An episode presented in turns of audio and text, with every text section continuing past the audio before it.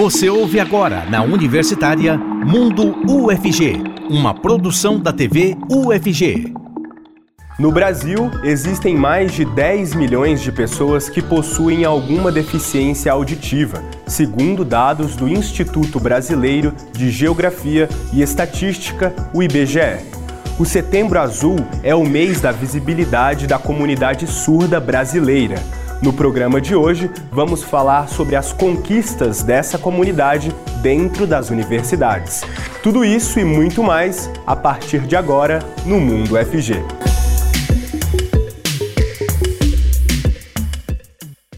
Seja bem-vindo e bem-vinda ao Mundo FG, um oi especial para os ouvintes que nos acompanham pelas ondas da Rádio Universitária 870M. Eu sou Gustavo Soares, sou um jovem adulto de pele clara, tenho cabelos castanhos curtos, uso barba e bigode. Na minha companhia, fazendo a interpretação para Libras, está Diogo Marques, fazendo, como eu disse, a interpretação para Libras. Diogo é integrante do Labitave. Ele se identifica como um homem de pele parda, tem cabelos e olhos castanhos e não usa barba.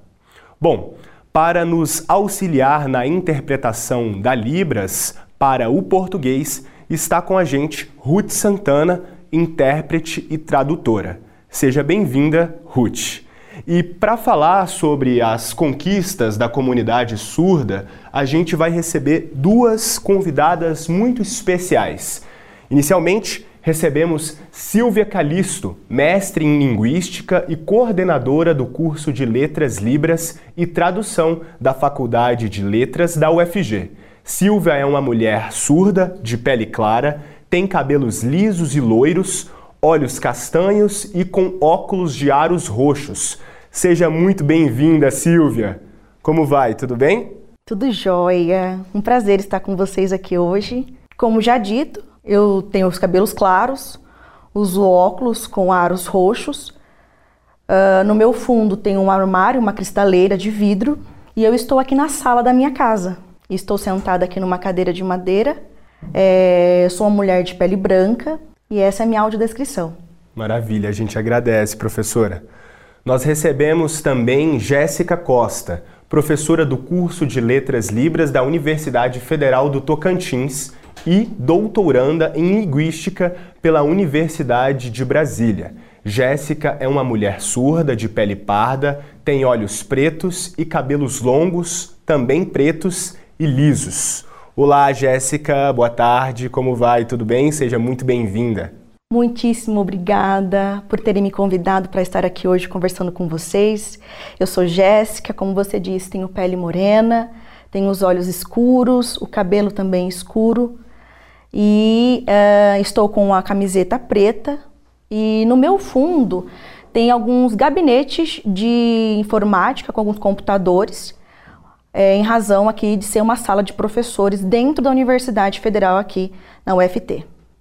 Perfeito. Bom, só para considerar, é, para quem está em casa e também para as professoras, eu digo de novo, eu sou Gustavo e esse é o meu sinal.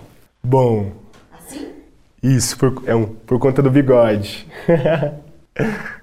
Bom, eu inicio com você, professora Silvia. Uh, quais maiores conquistas da comunidade surda dentro da, do âmbito da universidade a senhora pode destacar? Ótima pergunta. Nós temos alguns projetos em andamento que têm como objetivo trabalhar com a dissensão da língua dentro da universidade Uh, tanto aqui quanto no país todo. Já obtivemos algumas conquistas, inserções de alguns novos projetos também. Uh, a comunidade surda tem, inclusive, ganhado destaque em muitos desses ambientes. Uh, isso tem trazido, de certa forma, um alavancamento na língua, tanto na UNB, quanto na UFSC, na UFAL, na UFPE na UFRN, que são algumas instituições que temos acompanhado e temos visto essas, essas conquistas. Não tem sido fácil, eu confesso, mas os surdos eles têm mostrado uh, muita resistência, muita luta, eles têm de fato arregaçado as mangas é, em prol da, de realizações de sonhos que nós temos. Né? Nós temos anseios e nós temos corrido atrás disso e temos participado ativamente uh, em razão dessa representatividade que a gente busca, porque nós queremos uh, é que sejamos vistos de alguma forma, tanto na área da pesquisa, diversas inovações têm surgido, temos participado disso, temos corrido atrás, abertos também outras formas de incentivo da língua para que ela seja vista, tanto nas escolas, para que os professores do ensino básico despertem o interesse, conheçam e obtenham informações sobre a língua. E isso tem, de certa forma, mudado a perspectiva, o ponto de vista em relação da língua. E tem trazido muitos benefícios, tanto para o ensino fundamental básico quanto para as universidades federais, porque a gente tem visto muitas publicações de artigos e isso tem sido um ponto-chave para essa dissensão da língua. Perfeito.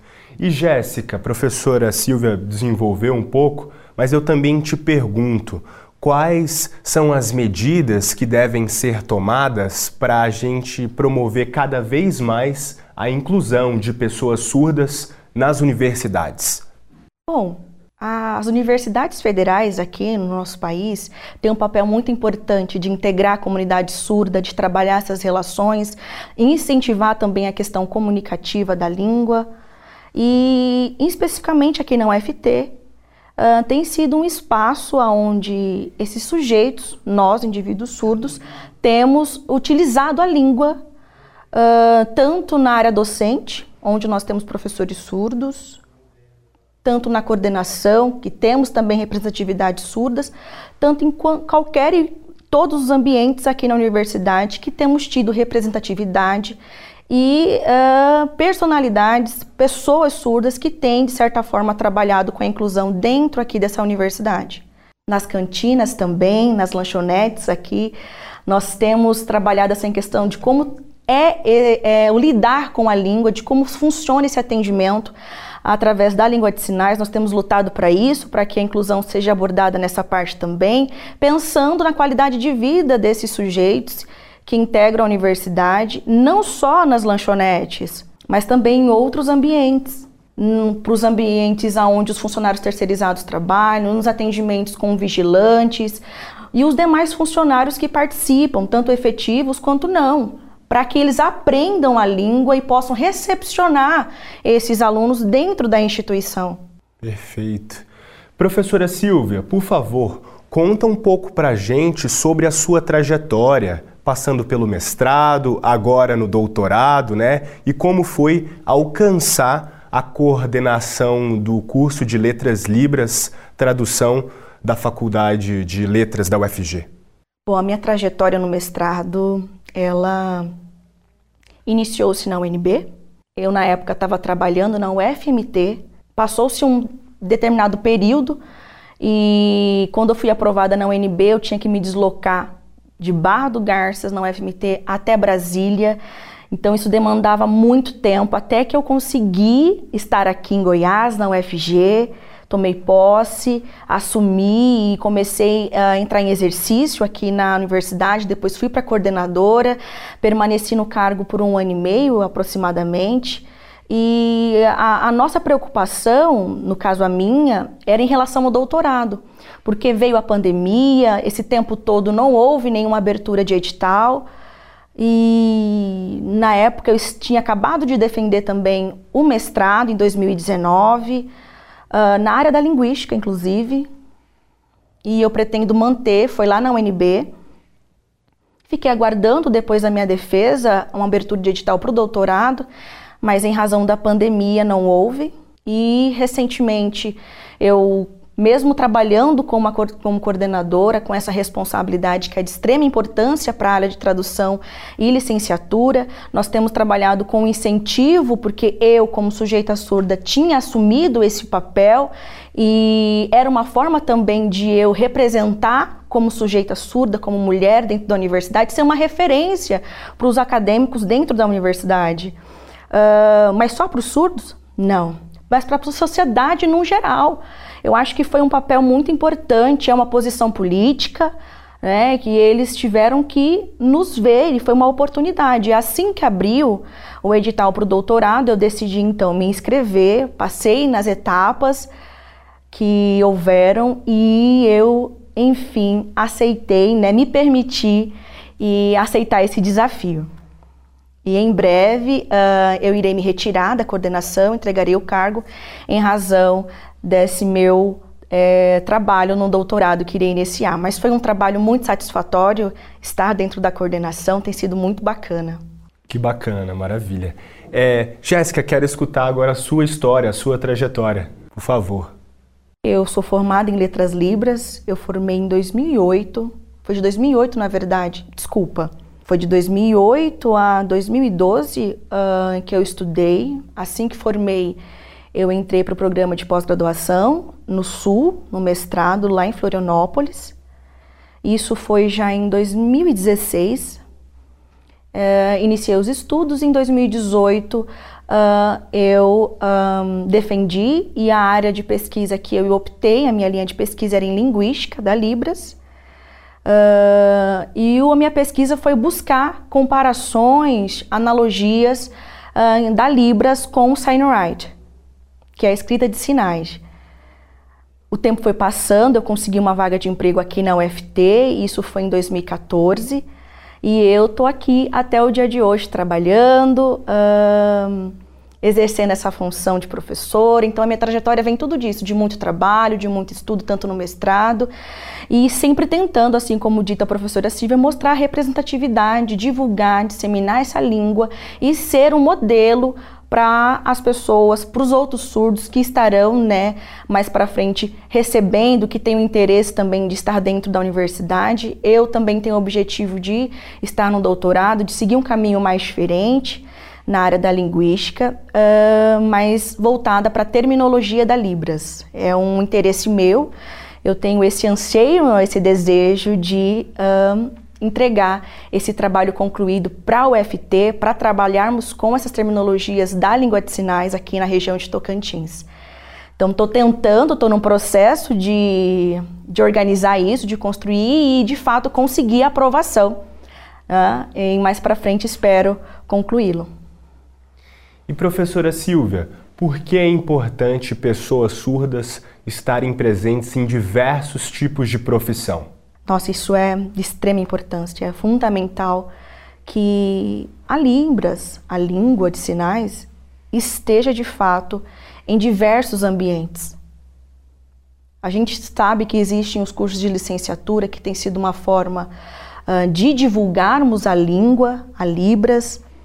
Temos também um, o ensino que é usado da Libras. Nós temos o Clube de Libras também, que é um projeto muito interessante, que tem trabalhado também com a divulgação dessa língua, com o objetivo de fazer com que as pessoas aprendam os sinais, se interajam entre si e se interajam com a língua e na língua, através de um diálogo, né, é, de uma interação, assim como funciona com o português. Da mesma forma, o espanhol, o inglês. Então, assim como elas, é preciso mostrar que essa área existe, né, através de cursos que nós temos aqui voltados para o ensino, que é no, no CEPAI. Trabalhamos com isso também. Em breve será, acho que no primeiro semestre, desculpa, vai iniciar no próximo semestre, se eu não me engano, um projeto que vai trabalhar, acho que no CEPAI, se eu não me engano. Nós estamos em, em construção ainda para ensinar Libras para os alunos do ensino fundamental até o nono ano. Porque a gente sabe que tem pessoas que têm muita dificuldade, que têm é, limitação muscular, motora. Então, trabalhar com essas crianças acabam tendo dificuldade para falar é, em razão dessas deficiências e a família quer é, inserir a Libras nesse meio para que elas consigam se desenvolver, então eu acho que esse projeto é uma forma de incentivar isso de diversas formas. Também uh, temos a área de tradução e interpretação, que é muito importante. Temos a TV UFG, que tem trabalhado com acessibilidade, tem dado espaço para que os intérpretes possam estar interpretando os programas, e isso é uma forma de a gente aumentar a visibilidade dessa língua, então tem sido uma, um papel muito importante que vocês têm realizado. A gente agradece. Bom, Jéssica, uh, aí na UFT, quais iniciativas estão sendo desenvolvidas pelo Setembro Azul e qual a importância da, de, desse mês, né? Qual a importância da visibilidade para a comunidade surda?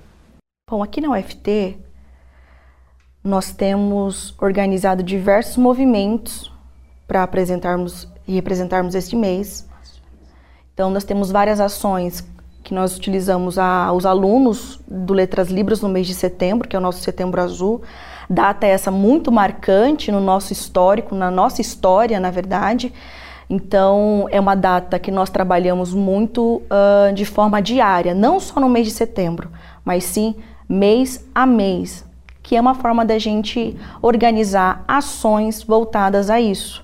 Nós temos o PIB, que é um projeto uh, de inovação aqui pedagógico, que faz parte também de um formato de incentivo às pessoas surdas para que eles se apresentem, para que eles construam e tenham atitude e ações voltadas a essa área, uh, tanto construindo vídeos, jogos, enfim, divulgando de várias formas a língua de sinais.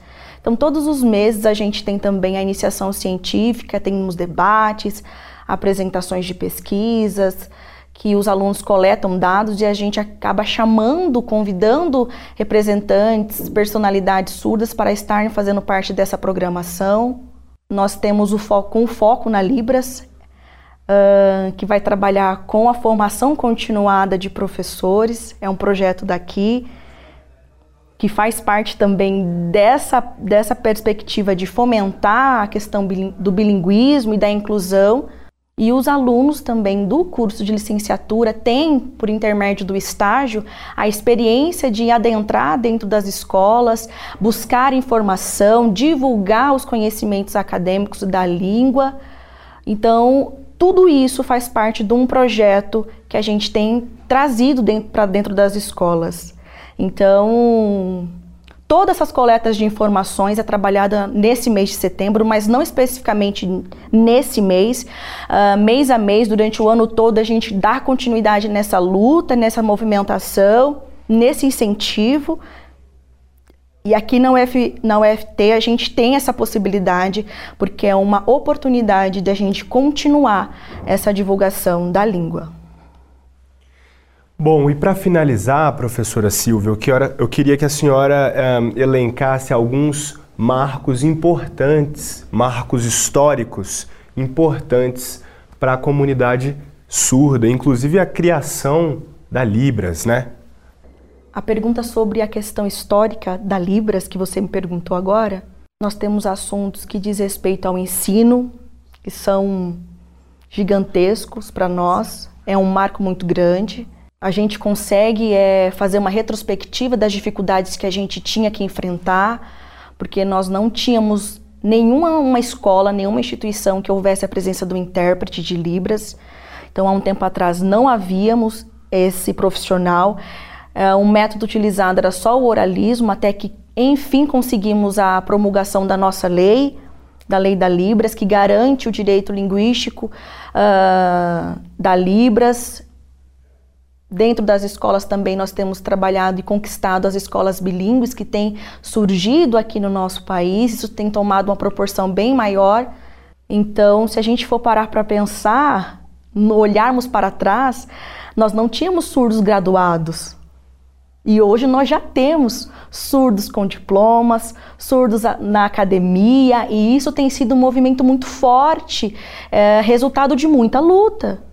Então, a nossa história ela tem um significado e uma, uma, uma força muito grande, porque é uma forma da gente mostrar que nós somos sujeitos empoderados e isso não foi rápido. A gente consegue analisar que hoje, em 2022 e os anos anteriores, foram diferentes, muita coisa mudou. Nós tivemos também algumas perdas, algum atraso também. A, a gente sabe que vai demandar tempo para conquistarmos outras coisas, mas a gente tem que olhar de forma positiva para que a gente consiga usar isso de combustível para criarmos mais projetos, para continuarmos lutando, criarmos mais ações.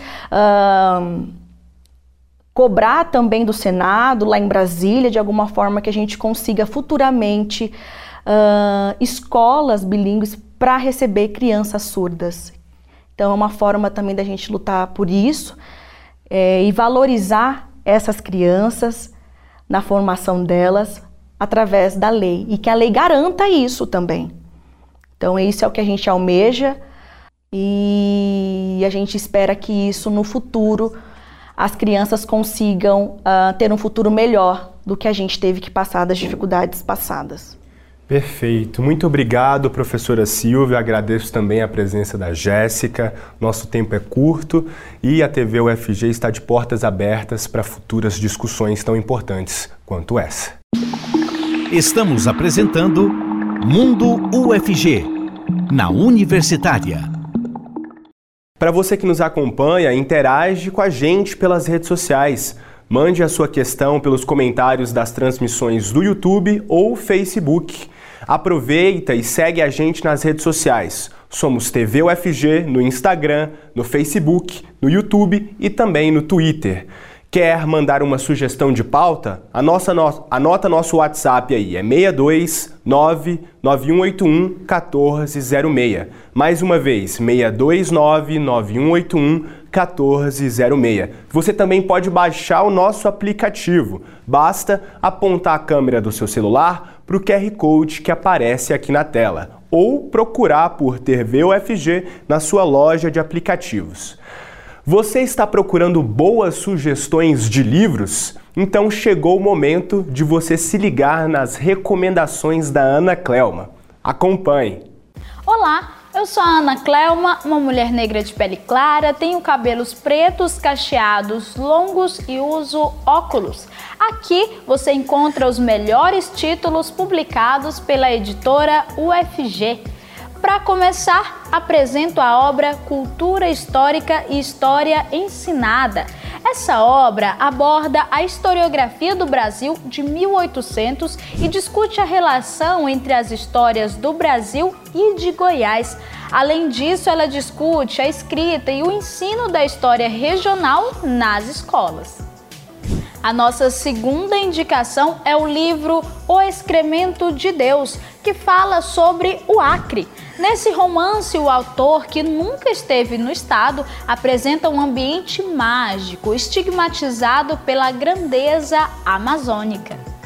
Encerro com a obra Mirar e Narrar as formas do olhar nos contos de Julio Cortázar. A obra aborda o olhar como elemento relacionado ao fazer artístico. A autora demonstra que as formas de olhar estão ligadas com nossas projeções individuais diante do que percebemos do mundo. Essas e outras publicações estão disponíveis em editora.fg.br. Boa leitura! Você sabia que uma das mais importantes coordenações da Pró-Reitoria de Graduação da UFG é a CIP? Vamos conhecer. Você conhece as ações de inclusão e permanência da UFG?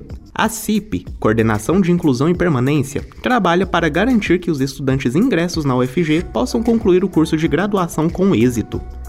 Dessa forma, a CIP desenvolve, em parceria com a Coordenadoria de Ações Afirmativas, diversas ações voltadas para o acolhimento e o acompanhamento pedagógico dos alunos, em especial os estudantes em vulnerabilidade. Estas ações vão desde a promoção de monitorias à oferta de disciplinas de núcleo livre relacionadas a conteúdos básicos em que os estudantes tenham dificuldades. Gostou do CIP e deseja saber mais? Acesse o site prograde.fg.br. E o Mundo FG de hoje fica por aqui. Agradeço imensamente a sua companhia. Te espero num próximo programa. Até breve. Tchau, tchau. Você ouviu na Universitária Mundo UFG, uma produção da TV UFG.